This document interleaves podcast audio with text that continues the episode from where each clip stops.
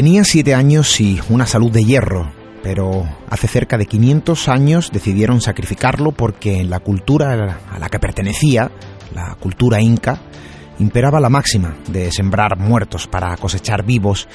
Su momia, la más antigua de su ámbito, apareció congelada y semienterrada en la montaña argentina de Aconcagua en 1985. Los análisis antropológicos permitieron establecer el origen de este niño, pero desde el punto de vista biológico no se sabía nada hasta ahora.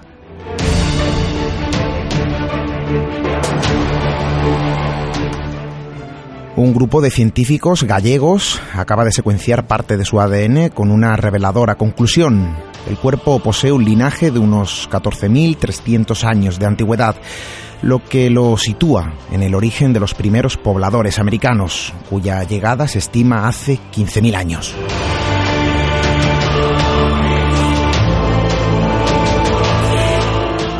Tras numerosas comparaciones con diversas bases de datos mundiales, se ha comprobado que existen solo un puñado de secuencias con afinidad a esta momia ubicadas en Perú y en la zona andina de Bolivia.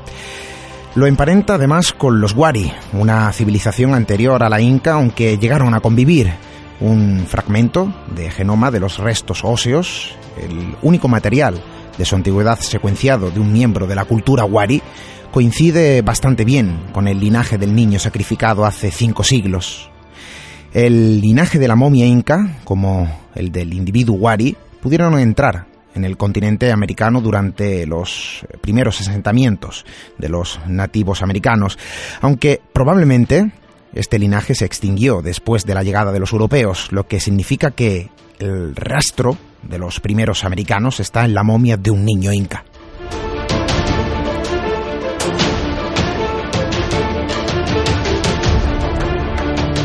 Esta semana también ha llegado otros titulares sobre antiguos enigmas de nuestro mundo.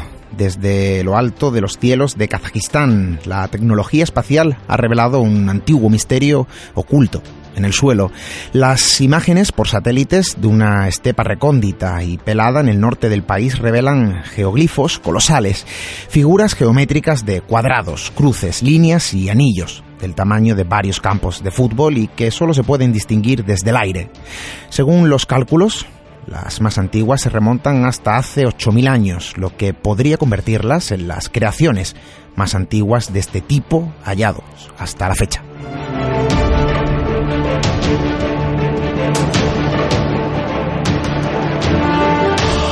Estos geoglifos, situados en la región de Turgay, en el norte de Kazajistán, fueron descritos el año pasado en una conferencia de arqueología celebrada en Estambul, con unas obras únicas y desconocidas hasta la fecha.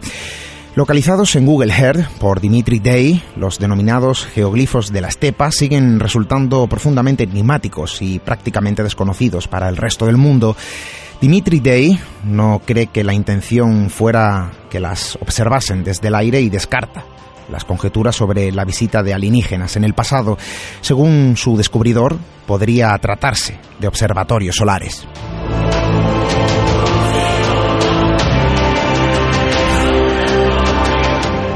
Y a la antigüedad miraremos esta noche a un acontecimiento que pasó a la historia como un auténtico milagro en nuestro país, a la conexión invisible con los animales, a los posibles antiguos y ancestrales visitantes de nuestro mundo.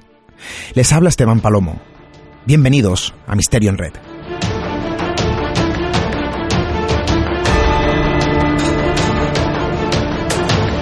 Misterio en Red. Esteban Palomo.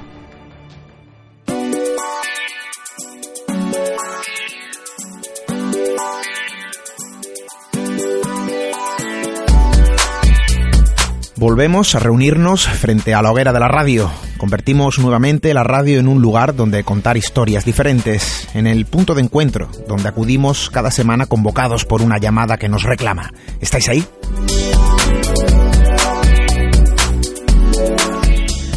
Sábado 21 de noviembre de 2015. Queremos que sea una noche para viajar, para desconectar con el verdadero terror que acontece en determinados lugares, para reconectar con un sentido perdido que induce al descubrimiento y al aprendizaje, al hambre de curiosear en los eternos misterios que nos envuelven.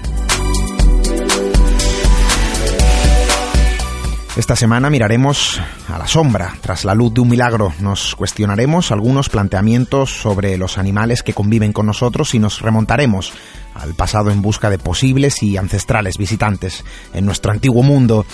En nuestro primer bloque abordaremos un episodio ocurrido a mediados del siglo XVII, que pasó a la historia como el milagro del cojo de Calanda, un milagro sobre el que posiblemente no se haya contado todo. Ángel Briongos nos hablará de la historia de un milagro que podría esconder numerosos interrogantes sobre su realidad. Más tarde, ondearemos sobre algunos de los planteamientos acerca de los animales, y es que existen preguntas que aún hoy siguen suscitando dudas. ¿Tienen algún alma nuestros peludos compañeros? ¿Hay un otro lado también para ellos? Miguel Pedrero estará con nosotros esta noche para hablarnos sobre todo ello. Además, hoy viajaremos al pasado en busca de las pruebas que pudiesen indicar que nuestro mundo fue visitado en diferentes épocas por visitantes de otros mundos, una idea barajada desde hace años y que para muchos es una realidad palpable. Josep Guijarro nos acompañará esta noche para hablarnos de esos presuntos visitantes cósmicos ancestrales. Y como siempre, no puede faltar las vías de contacto con el programa, nuestro correo electrónico radio arroba misteriored.com, nuestras redes sociales siempre presentes, arroba para Twitter y misteriored para Facebook. También toda la información en nuestro portal www.misteriored.com. Y ahora sí, con todo el sumario sobre la mesa y con nuestras redes sociales preparadas, iniciamos una semana más el viaje hacia nuestro propio país de las maravillas.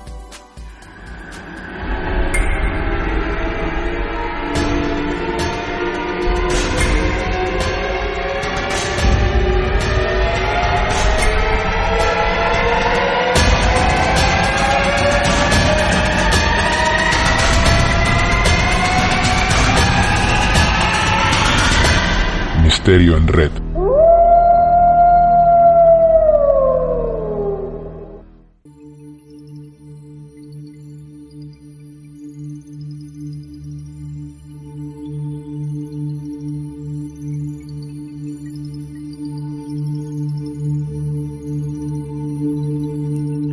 Los relatos sobre acontecimientos milagrosos han dejado miles de páginas escritas a lo largo de la historia. Acontecimientos, en muchos casos, con la única explicación que la propia fe de los creyentes, presuntos milagros que transforman el lugar donde suceden en zonas de auténtica peregrinación y adoración.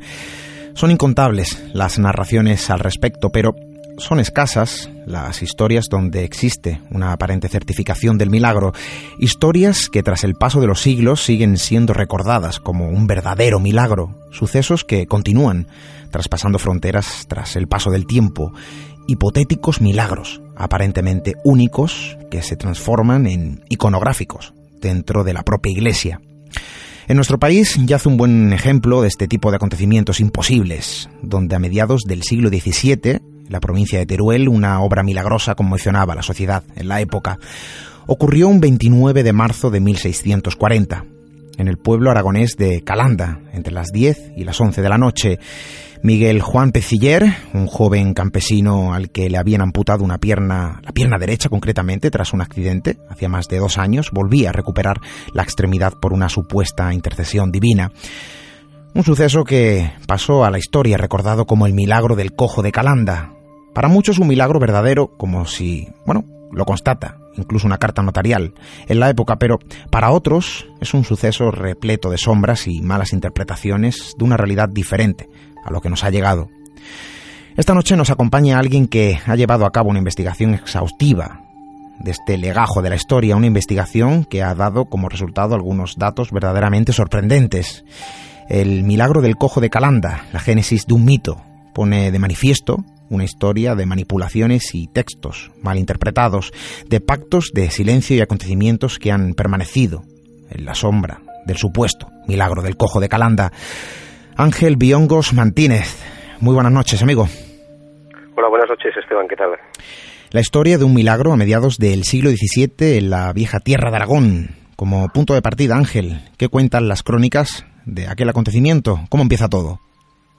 Pues como muy bien has comentado, empieza el 29 de marzo de 1640 la historia del milagro, pero bueno, habría que retroceder en el tiempo a mi, digamos, a 1637 aproximadamente, cuando Miguel Pellicer, Juan Miguel Pellicer, Blasco se va a Castellón de la Plana a trabajar con su tío Jaime Blasco y pues a partir de entonces él eh, está trabajando digamos en el campo y un accidente es el que le pasa un carro por encima al caer debajo del mismo y una rueda pues digamos que le aplasta lo que sería la parte de la tibia de peroné derechos no y a partir de ahí pues pues bueno mm, pues entra en el hospital de Valencia y curiosamente pues se va a eh, se va poniendo cada vez aquel, aquel cuadro, digamos, peor eh, de enfermedad, no tenían ni agua oxigenada, no tenían los medios técnicos que hoy tenemos, era una herida abierta, hoy día también es difícil tratarla, entonces más, y bueno, viendo seguramente que, que aquello no mejoraba, pues decide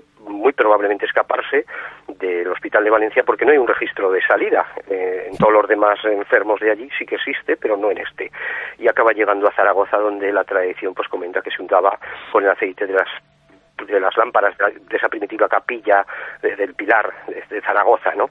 Y bueno, pues un buen día, el 29 de marzo de 1640, Miguel Juan Pellicer Blasco está durmiendo a la luz de un candil, dicen también las crónicas, que en Calanda, en la habitación de sus padres, porque ya teníamos un, digamos, una especie de follón abierto con Cataluña, parecido al que hoy existe, ¿no?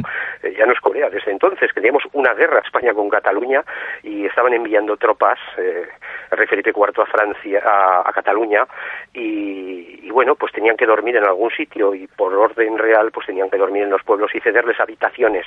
Y esa noche, curiosamente, esa noche es cuando eh, pues le ceden la habitación donde dormía Pellicer con su abuela, su abuela se va a casa de unos vecinos, los Barrachina, y él queda durmiendo en la habitación de sus padres. Y justo esa misma noche sucede este hipotético milagro de recuperación de esa pierna que le habían amputado pues hacía aproximadamente dos años y medio en Zaragoza, poco después de estar pues mitigándose el dolor con, con, las, con el aceite de las lámparas del Pilar. ¿no?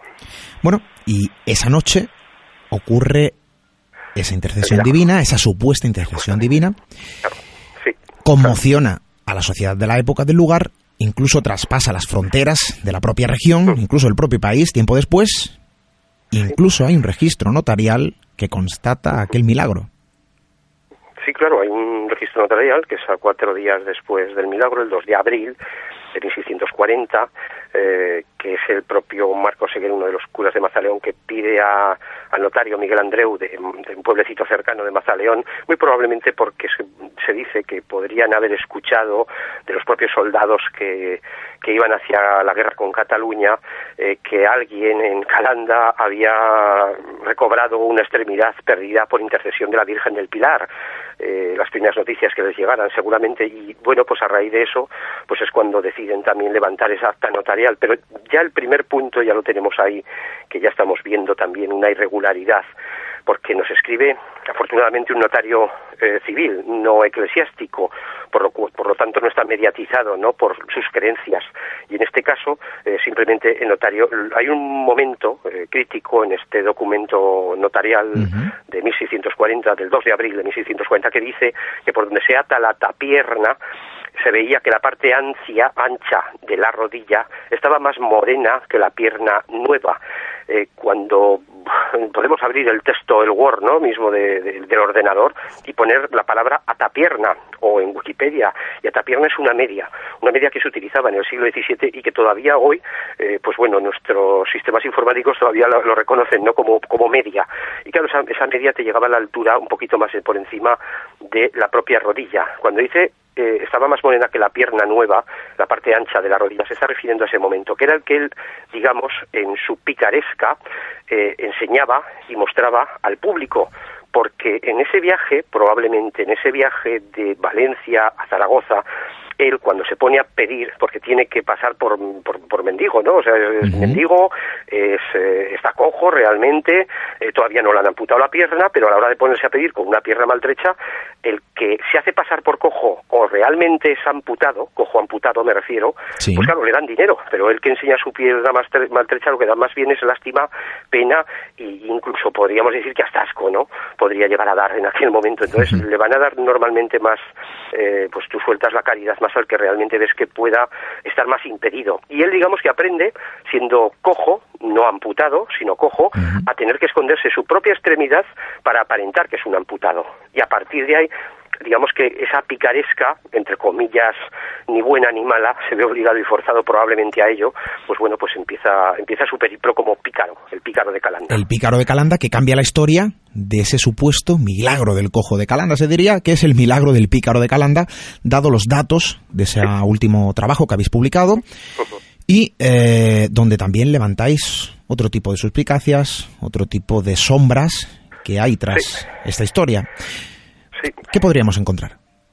Pues mira, hay una cosa muy curiosa que, es en 1950 una exhumación que yo veo que todavía, pues eh, tanto tanto personas eh, relacionadas con el clero mm, todavía eh, hablan de ello como como refiriéndose a que a que bueno Pellicer no había muerto en, en porque se supone que Pellicer Pellicer Velasco el cojo de Calanda muere en 1647 en Berilla de Ebro en septiembre eh, claro, lo, con el tiempo, al nosotros al descubrir esta historia que fuimos, eh, digamos, dando con cuentagotas, eh, es curioso observar también cómo durante estos 10, 15 años de investigación nadie eh, ni del clero ni, del no clero decía nada, ni descubría nada nuevo, ¿no? Y de repente nos salen con que Pellicer ha muerto en 1654 en, en, el Hospital de Gracia de Zaragoza, porque hay una placa que lo pone allí. Eh, bueno, cómo intentan, digamos, cambiar la historia y cómo normalmente, eh, cómo el poder, el poder en este caso eclesiástico, del tipo que sea, siempre va por delante que las masas. Que, el pueblo llano. Entonces, claro, aquí nosotros hemos tenido la oportunidad de adelantarnos a ellos y ir sacando esos documentos que nunca habían visto la luz cuando hemos querido también en parte. Entonces, claro, el último documento que hemos mm, sacado y que, a ver, que, que, qué explicación dan ahora, ¿no? Es el de una, eh, una, investigación que estaba llevando el otro pícaro, el otro gran pícaro de Calanda, que era el cura de Calanda de aquella época, Josep Herrero, con su hermano Jacinto Herrero, que estaba siendo investigado por la Inquisición. Entonces, claro, de esto tampoco sabía nadie nada y de esto, evidentemente, ni los curas ni los eclesiásticos eh, a favor del milagro han dicho nada, porque no tenían ni idea de todo esto. Pero claro, con el tema de la exhumación en Velilla de Ebro en 1950 se donde abogados, periodistas, prensa de la época y clero al completo eh, digamos que hicieron pacto de silencio de todo aquello, porque no informaron a la prensa de las pesquisas eh, que habían encontrado un cuerpo con unas palmillas ortopédicas, eh, con unos escarpines del siglo XVII, unas palmillas ortopédicas que son además precisamente la derecha para disimular una cojera del individuo que aparecía allí. Pues no se atrevieron a decir si era pellicero o no, porque no había señal alguna del milagro. ¿Sabes? Por decirlo así. Hablamos de un pacto de silencio. Habría pacto también de intereses, supongo, porque mantener ese silencio. Claro, por supuesto, era un pacto de intereses total porque aquí lo que se estaba barajando en aquel entonces era una, una simple lucha entre, entre dos templos que era el Aseo y el Pilar. No estamos hablando de grandes templos, sino de, un par de basílicas, de, templos pequeños, por decirlo así, que claro que con el tiempo van creciendo. Entonces, digamos que esa lucha que había entre el primitivo templo del Pilar y del, Aseo por obtener una catedralidad de Roma, eh, el vicario supo aprovecharla, porque desde el 11 de febrero de 1640 los curas, los propios curas de Calanda le habían interpuesto una denuncia, una demanda por malos tratos con los vecinos, donde vemos a los testigos que después hablarán en el proceso eclesiástico para verificar el milagro, les estamos viendo hablar, les estamos oyendo y escuchando cómo ponen verde al vicario de Calanda, a Josep Herrero y a su hermano por los malos tratos les tira velas, les grita, les pega prácticamente la violencia que, utilizaba con aquellos en aquella época. Y claro, había otros curas que eran más normales y que no les gustaba ese trato. Y son los propios curas de Calanda los que denuncian a Josep Herrero. Qué curioso que el 29 de marzo de 1640 por la mañana nosotros descubrimos en el documento inquisitorial que es por la mañana el mismo día que le quieren en Zaragoza, en el Palacio de la Jafería, que era el de la Inquisición, el Palacio Árabe, que entonces era la, sede de la Inquisición en Zaragoza, en Aragón, y le requieren para que en cinco o seis días se presente allí. Esto lo recibe por la mañana el 29 de marzo. Qué curioso que por la noche, el 29 de marzo de 1640, sucede el milagro. Y al día siguiente, Josep Herrero celebra una acción de gracias por eh, defender ese milagro de la Virgen del Pilar. Porque eh, como nosotros comentamos en el libro, eh, la orden de Calatrava que estaba, que existía en Calanda, era menos poderosa que la orden del Pilar, de la cual pues iba a depender mucho mejor la salvación de Josep Herrero. Total, que al final acaba Francisco Pastor, el que denuncia a Herrero, encarcelan unos días antes de que comience el juicio por el milagro y unos días después lo sacan. O sea, todo una especie de montaje para poder llevar al Pilar, y en este caso también la SEO, a ser catedrales. Y luego, pues más de 100 años después, pues programar lo que es la fiesta del Pilar y que el Pilar eh, pues sea lo que, lo que hoy es. Digamos que está todo basado en una serie de mentiras de las cuales pues, pues, pues algún día a lo mejor tenían que pedir disculpas. Bueno, nos encontramos en una historia de un auténtico thriller con diferentes elementos también un poco, ¿no? De conspiración en todo esto. En vuestro libro, El milagro del cojo de Calanda, la génesis de un mito, habláis, lo hemos dicho, de pactos de silencio, pactos de intereses, textos mal interpretados. ¿Qué textos, Ángel? Pues, por ejemplo, los propios textos que utilizan siempre, tanto desde las autoridades eh, de Calanda como de aquí de Zaragoza del Pilar, o tanto eclesiásticas como, como del ayuntamiento o de centros culturales, que, pues, pues claro, pues siempre se les han dicho eh, pues que, estos textos son los que realmente te dicen que el milagro existió porque existen documentos y tal. Claro, yo también en un principio pues, pues creía que podría ser así, porque pues, al dedicarnos a la investigación del misterio, pues dices, oye, las fuentes nos dicen cosas, ¿no? Pero claro, cuando yo conozco al otro autor, a Antonio Vasco, me dice, ¿te has leído el proceso? El proceso original del milagro. Y digo, pues no.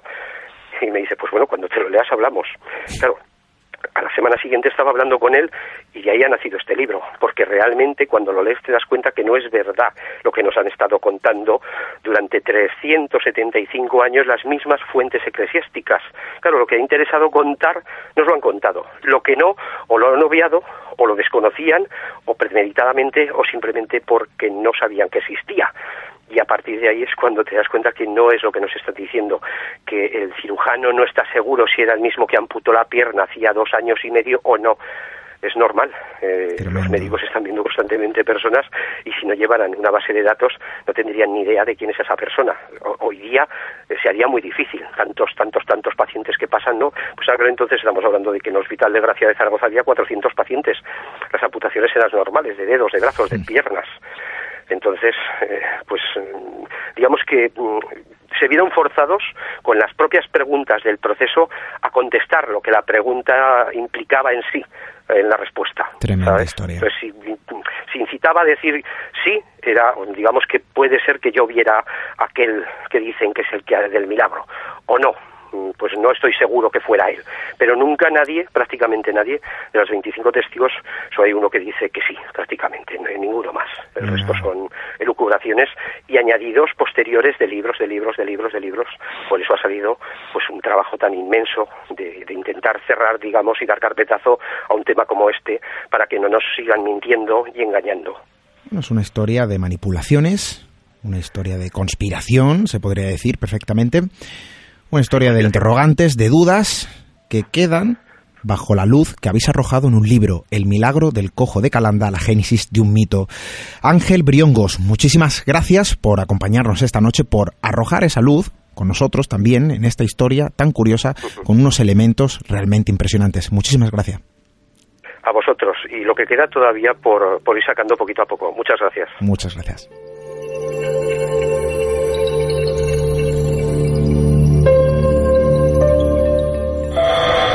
Misterio en red. La red del misterio.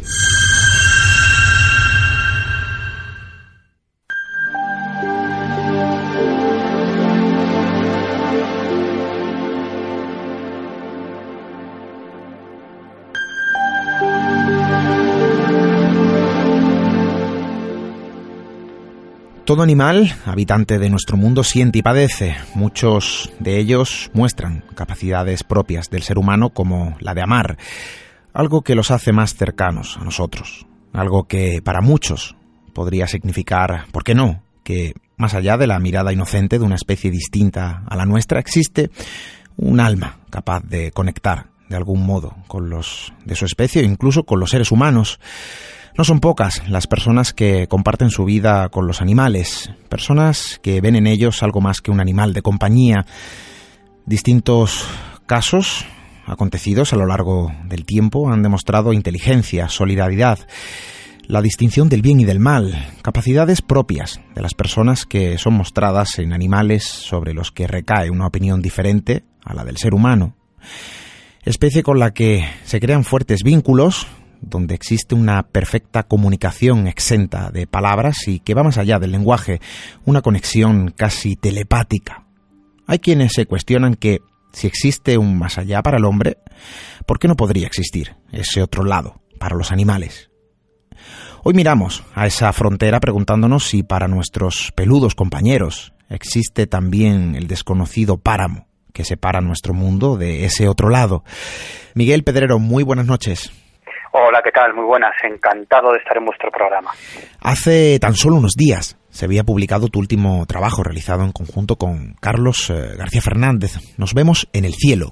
En sus páginas se abordan planteamientos poco admitidos sobre la posible existencia del alma dentro de los animales, de la posible existencia de algo más allá de la vida para ellos. Y claro, Miguel, surge la pregunta, ¿qué indicios podrían indicar o respaldar un planteamiento tan cuestionado? Pues bueno, exactamente los mismos planteamientos que, que podemos argumentar para defender la, la teoría de que existe vida después de la vida para los seres humanos. Yo siempre, me, me gusta recordar en, en, en, bastantes ocasiones las palabras de, de una de las primatólogas más importantes de la historia, la famosa Jane Goodall, eh, ella decía que si millones y millones y millones de personas en todo el planeta, eh, individuos que, profesan distintas religiones o incluso ninguna en particular, pero si tantos millones de personas creen que existe vida después de la vida, que somos algo más que, que este montón de huesos y este manojo de carne, y que cuando nuestro cuerpo deja de funcionar, de algún modo continuamos viviendo en algún otro lado, ¿cómo es posible que, que, que, arranquemos esa posibilidad al resto de los seres vivos no humanos? ¿no?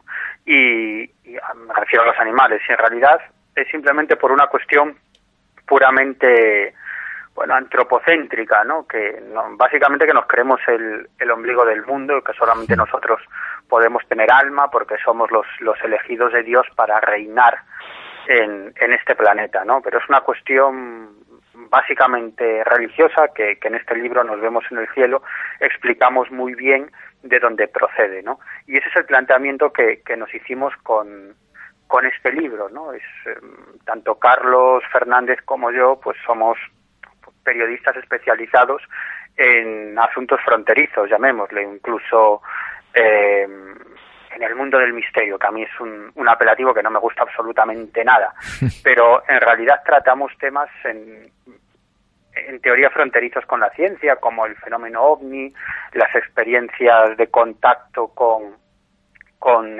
amigos o familiares fallecidos, etcétera, ¿no? Y, y, este libro parte de ese planteamiento, ¿no? Sobre todo cuando recibimos una serie de casos de apariciones de mascotas, que en principio nos lo tomamos como algo anecdótico, casi te diría que incluso a risa, pero luego nos dimos cuenta de que no tenía absolutamente nada de anecdótico y no era nada de risa, ¿no? sino que era algo muy serio, muy interesante y, y, a partir de ahí nace el planteamiento, ¿no? ¿Cómo no va a haber casos de apariciones fantasmales de mascotas si los hay de seres humanos? en una cantidad enorme y nos encontramos al, al, comenzar a investigar con unas sorpresas absolutamente increíbles y es que este tipo de casos son tanto o más habituales que las apariciones de, seres humanos fallecidos. Ahí se abre una frontera totalmente nueva. Es una frontera quizá eh, que ha sido cuestionada en algunos momentos, pero sobre la que no se ha llegado a profundizar.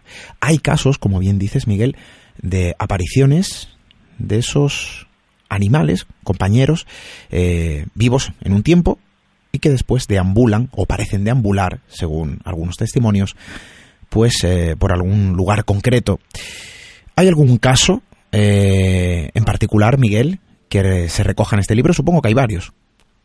Mm, hay muchísimos casos. Date cuenta que la mayor parte del libro en realidad está, está basado en casos que hemos investigado, que hemos recopilado de primera mano en España de, de apariciones fantasmales de mascotas, mascotas que, que habían fallecido y se presentan ante sus seres queridos, ante, ante sus cuidadores, ¿no?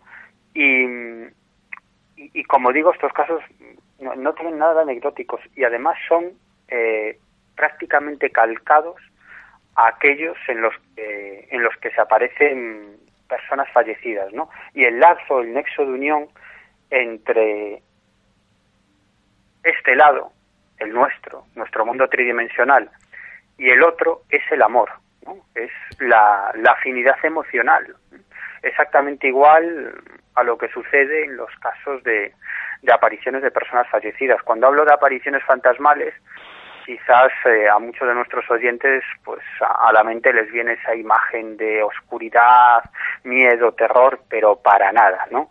Yo creo que todos los casos que recogemos en Nos vemos en el cielo eh, son todo lo contrario, no dan ningún miedo, sino que, que yo creo que, que dan esperanza, ¿no? Esperanza en que en que esta vida no se termina no se termina aquí y que y que la fuerza que, que mueve ese contacto entre los dos entre los dos mundos es el amor. Como digo, no son casos de miedo ni de terror para nada, todo todo todo lo contrario. De hecho, ninguna de las personas con a las que hemos entrevistado y han sido muchas eh, sintieron en el momento de esa aparición ni un mínimo atisbo de miedo, ¿no? sino todo lo contrario, una paz, una serenidad, una tranquilidad enorme, algo que coincide exactamente con los casos de apariciones de, personas fallecidas. ¿no?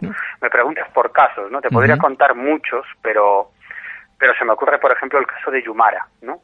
que, que además es un incidente muy especial, ¿no? Porque en, en todos estos casos, como digo, en los que se produce esta aparición, esta manifestación después de la vida de, una mascota, de un animal, eh, en todos ellos había una relación muy estrecha entre, entre el cuidador y, y, ese animal. Y el caso de Yumara no es una excepción, ¿no? Eh, Yumara eh, incluso llegó a salvarle la vida a su cuidadora eh, esta mujer, Mari Carmen Páez, que, reside en Sevilla, bueno, a raíz de una operación, eh, pues la cosa no salió demasiado bien y tenía una serie de, de, problemas de salud, ¿no? Y, cada cierto tiempo, pues, pues eh, sufría una serie de, de, de, ataques más o menos potentes y que, y que en muchas ocasiones requerían atención médica, ¿no? Y, y ese día la cosa fue bastante grave, ¿no? Eh, esta mujer se desplomó en, en, su cama, se estaba vistiendo para, para acudir a su, a su puesto de trabajo y, en estos casos eh, ella necesitaba ayuda médica urgente, ¿no? Y hubiera muerto, hubiera fallecido si no fuese porque su perra eh, la agarró con su boca por, por la chaqueta, la sacó de la habitación, la arrastró por todo el pasillo y la llevó hasta un teléfono e incluso la digamos que la despertó o la reanimó como pudo, ¿no? Y esta mujer, Mari Carmen, tuvo el tiempo suficiente para, para tomar el teléfono y hacer una llamada telefónica a unos vecinos que enseguida entraron a su casa, tenían llave y, entró prácticamente cadáver en el hospital y bueno, finalmente la fortuna le sonrió y, logró salvarse. Le debía la, la vida a este animal, a, a Yumara, que, que desgraciadamente pues bueno, acabó falleciendo. Y, desde el primer momento, desde poco después de su fallecimiento, comenzaron a pasar cosas muy extrañas, ¿no?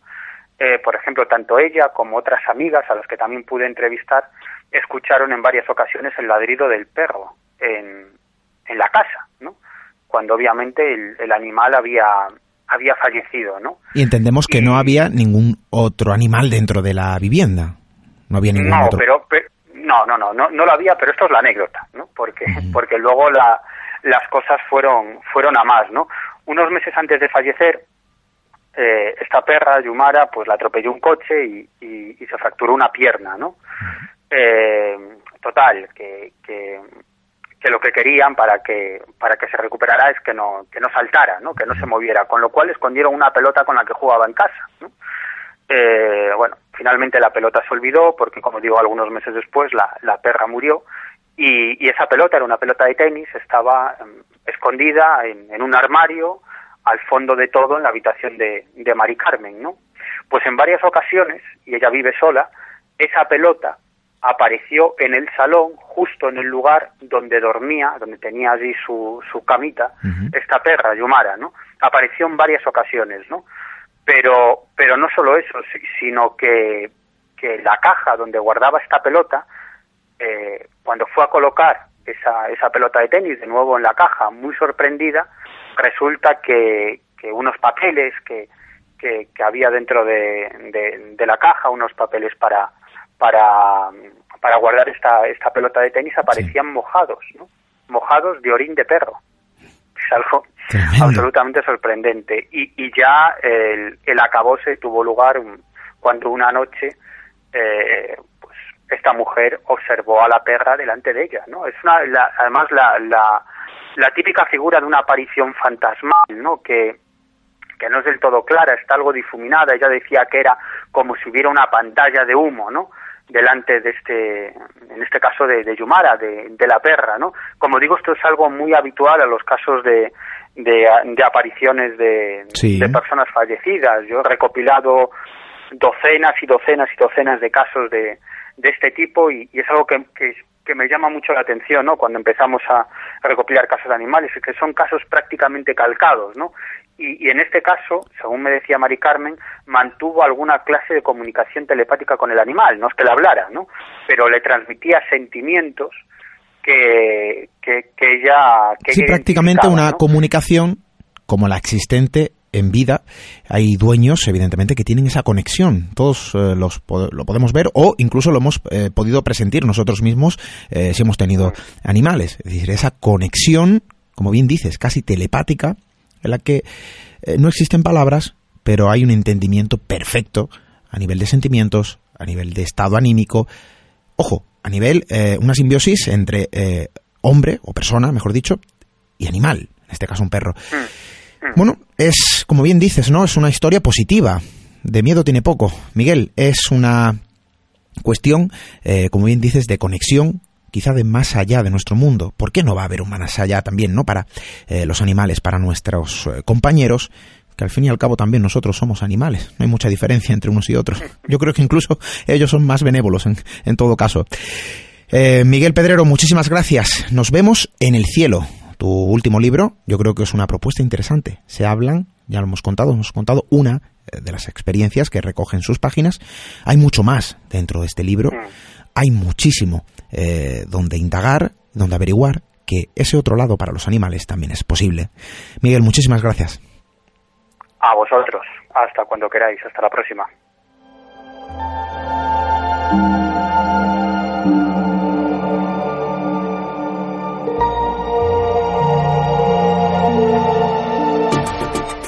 Misterio en red.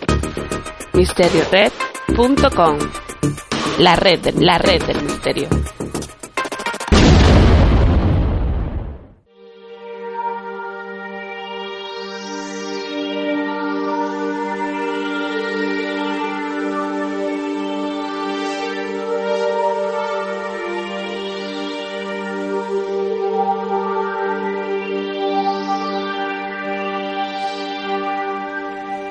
La idea de que las antiguas culturas de nuestro mundo fueron visitadas por seres cósmicos no es algo novedoso, propio de nuestros días. No son pocos los estudiosos que creen en la posibilidad de que esta hipótesis sea una realidad plasmada en las creencias de antiguas civilizaciones sobre lo que para ellos eran dioses. Lo cierto es que existen patrones comunes entre algunas deidades las viejas culturas reflejaban en algunos casos una descripción similar en sus dioses, una misma descripción para distintos nombres y pueblos, para dioses de diferentes épocas y regiones. Una muestra entre tantas para muchos de que nuestro mundo fue visitado por seres de otros mundos, por algún extraño motivo. Esta hipótesis va ligada a la idea de los sembradores de vida, la idea de que una civilización galáctica, en algún lugar del universo, germinó nuestro planeta para convertirlo en un arca para la vida, en la cuna de nuestra civilización y que quizá en algún momento del pasado aquellos creadores visitaron nuestro mundo como vigilantes de su propia creación. Esta noche hablamos sobre ello con alguien que ha escudriñado en la antigüedad en busca de cualquier pista que sirva como reflejo a la idea de que nuestro origen se sitúa en algún lugar de las estrellas y que desde allí fuimos visitados en diferentes épocas de la antigüedad. Periodista, escritor y autor de Aliens Ancestrales, Josep Guijarro, muy buenas noches. Muy buenas noches, un placer. Muchísimas gracias. Hoy hablaremos sobre, bueno, esa idea de que fuimos visitados en algunos momentos de nuestra evolución y es algo que no es nuevo. En tu último libro lo expones de forma meticulosa, pero ¿en qué momento y por qué nace esta teoría? ¿Qué fundamentos podrían validar este planteamiento?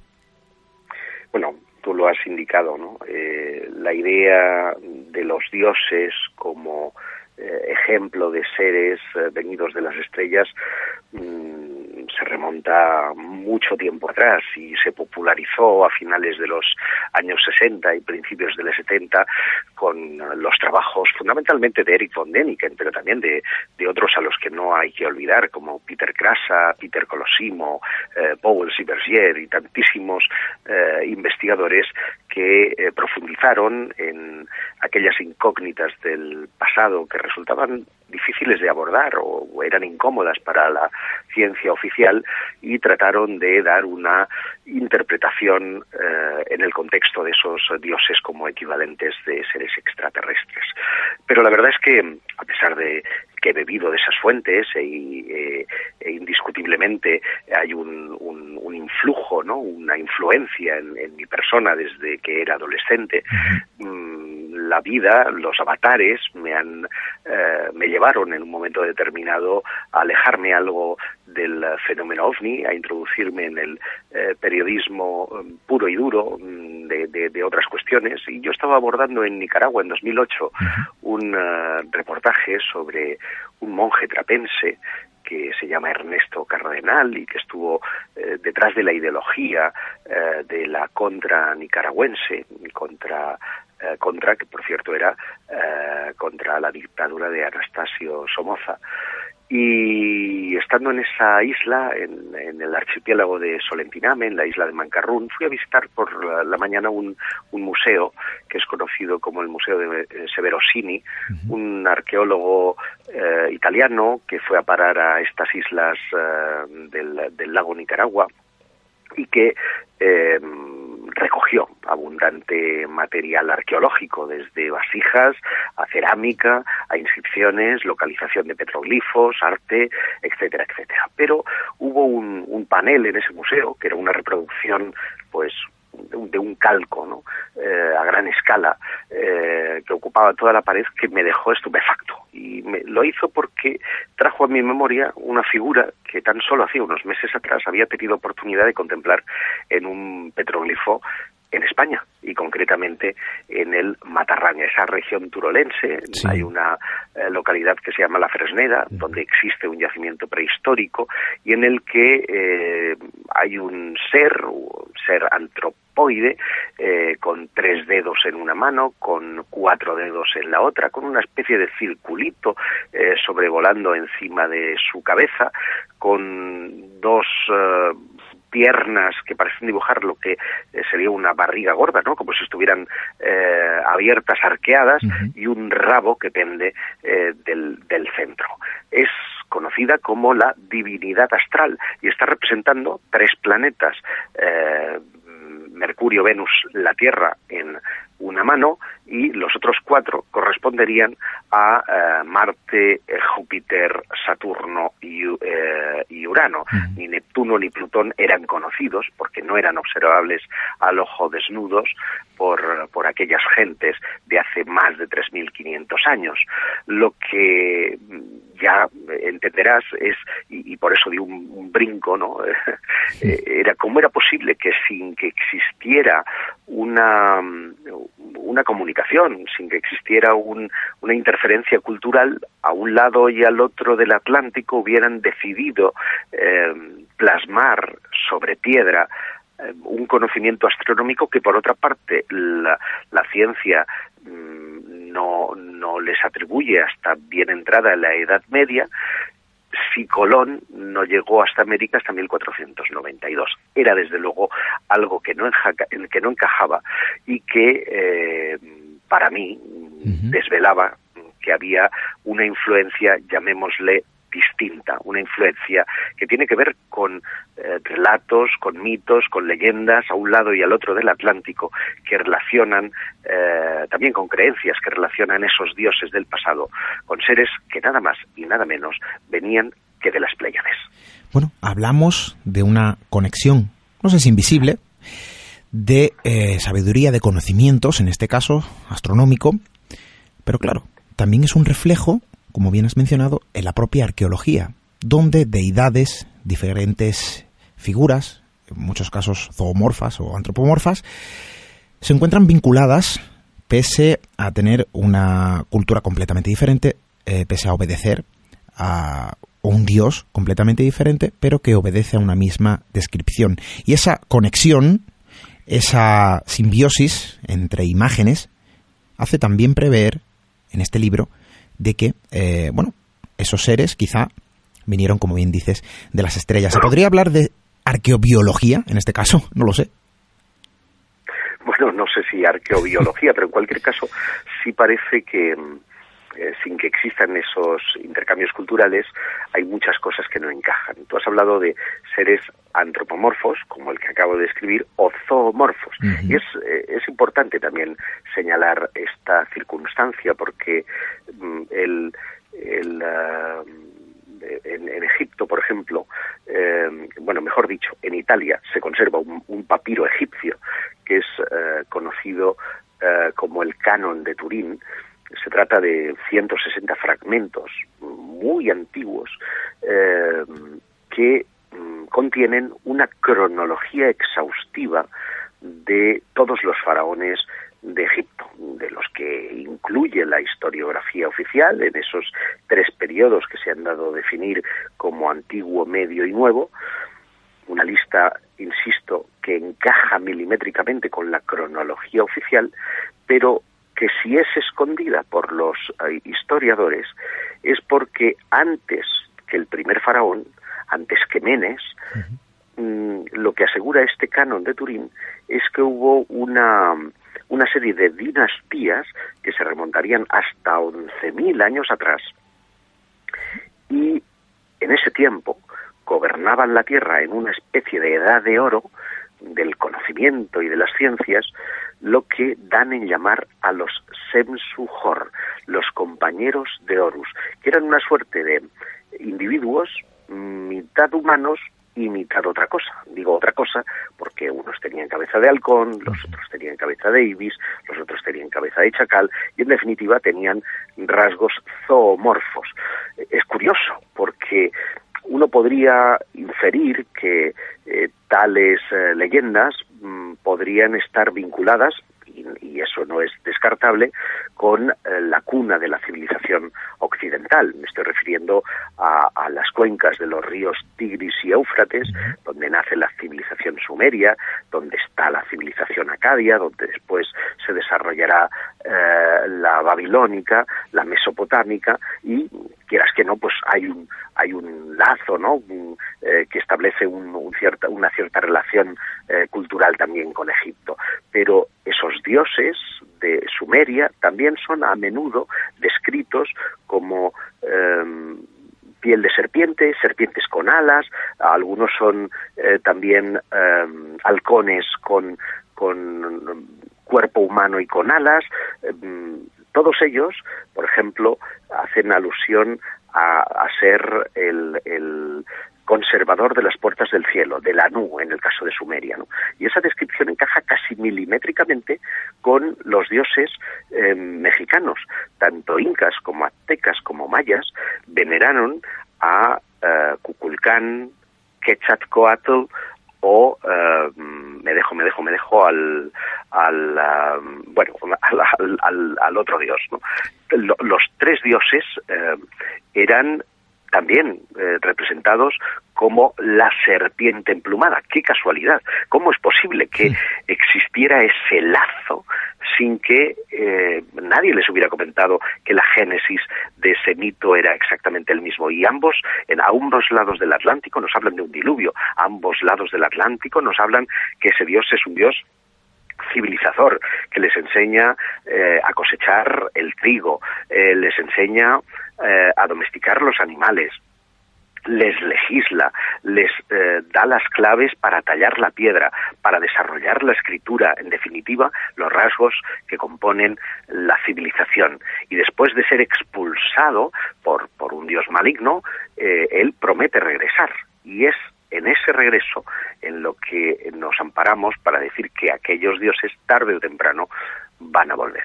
Dioses que, eh, bajo las interpretaciones de aquella época, quién sabe, eh, como, bueno, si se puede afirmar, ¿no? Aquello que estamos hablando. Si no son dioses, si son seres cósmicos, al igual que nosotros, que nos llevan una serie de evolución y que ellos sí que han podido visitarnos en un pasado y como bien comentas, Josep, pueden volver o prometieron volver.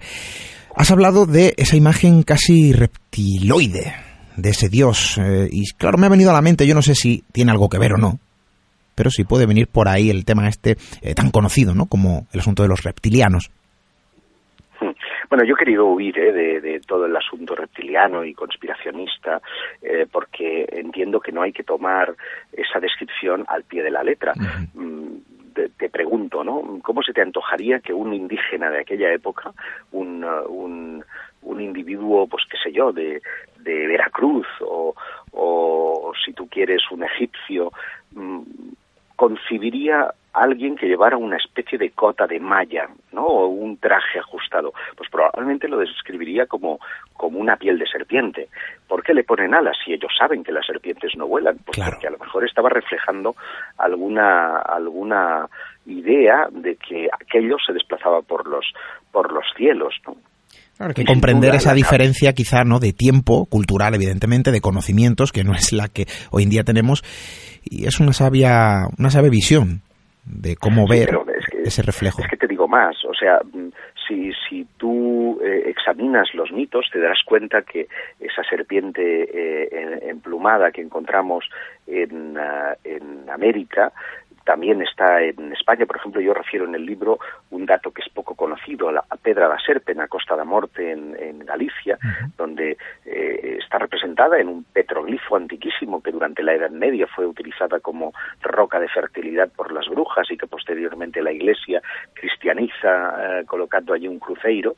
Eh, está representando el, mismo Dios a un lado y al otro del Atlántico. Dios que ya hemos visto, encontramos en Sumeria, que vamos a encontrar en latitudes tan distantes como pueden ser Jamón o Escandinavia, donde también Loki ¿no? se, se nos presenta casi en forma de dragón, que, que es sino una especie de reptil, de reptil con eh, patas y alas. Definitivamente hay eh, una especie de alusión a una fuente cultural común de la que hemos perdido recuerdo. Algunos han querido o han sugerido eh, que podía tratarse de la Atlántida. Yo examino muy profundamente esa, esa cuestión, además a lo largo del rodaje de la serie extraterrestres, porque el libro no deja de ser también una suerte de libro de bitácora de todas las aventuras y de las entrevistas mantenidas con decenas de, especialistas. Mm, dimos eh, cuenta de eh, piezas y engranajes de, ese continente perdido, que no es tal. Yo sugiero que se trata de una isla, en la línea aportada, por ejemplo, mm, por el investigador Yorgos Díaz Montexano, islas que estarían situadas al otro lado del estrecho de Gibraltar, frente a la bahía de Cádiz, en donde eh, se han eh, encontrado muy recientemente, además, estructuras que parecen sugerir que aquella mítica ciudad, que aquel, aquella mítica isla existió realmente. Y si eso fue así, dirás que tendrán que ver los extraterrestres, ¿no? Pues no sé si extraterrestres o no, pero eh, hablan eh, en general todos los mitos de un de una estructura central en esa isla de forma piramidal y a mí me llama la atención que a un lado y al otro del Atlántico encontremos estructuras piramidales evocando esa montaña primordial, el Benben en el caso de los de los egipcios, ¿no? Esa montaña primigenia eh, en el caso de los aztecas, mayas e incas, pero es que el mito de la montaña eh, del que del que emergen después de ese diluvio todos los eh, dioses parece, parece estar representando también en latitudes tan diferentes como pueden ser Irlanda, como puedan ser eh, Sudán o como puedan ser eh, Bosnia y Herzegovina. Por lo tanto, eh, esas extrañas conexiones son las que a mí me dan mucho que pensar y, y reflexiono acerca de ellas en la línea que antes esbozabas. Aliens, ancestrales, tu último trabajo, tu último libro. Yo creo que es una investigación diferente, distinta, muy interesante, a la que de aquí invitamos a todos nuestros oyentes a sumergirse en esas páginas.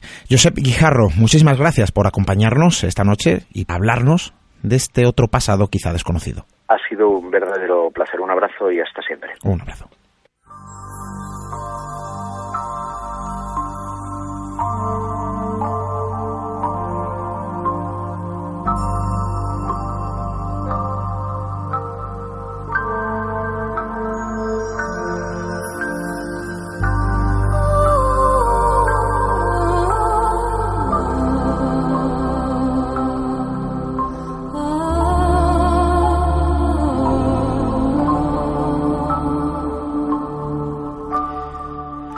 La palabra final se hace presente nuevamente en el programa una semana más. Una palabra que deseamos poder ver en la vorágine de dramáticos acontecimientos que asolan nuestro mundo. Un mundo que parece ir en decadencia, un mundo que parece estar destinado al exterminio por el sinsentido en los pensamientos y actuaciones de algunos miembros de una diminuta e insignificante especie habitante de un diminuto e insignificante planeta. Y es que el ser humano se empeña en proclamarse como un implacable virus para cualquier atisbo de vida a su alcance.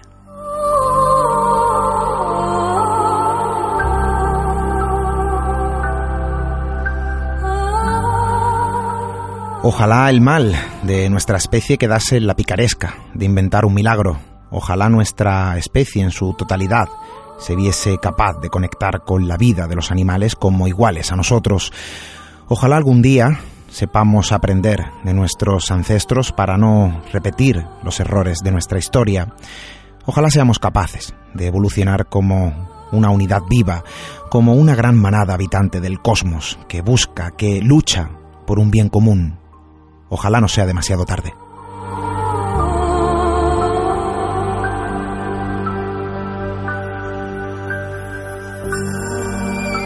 Nosotros regresaremos la próxima semana. No cesaremos en el empeño por compartir una forma distinta de mirar al mundo. No cesaremos nuestras ganas de contagiar la maravillosa sensación de asombrarse con el todo. No cesaremos en el propósito de vivir la vida como un camino repleto de aprendizajes. Ojalá seamos muchos los que creamos que todavía es posible. Hasta dentro de siete días.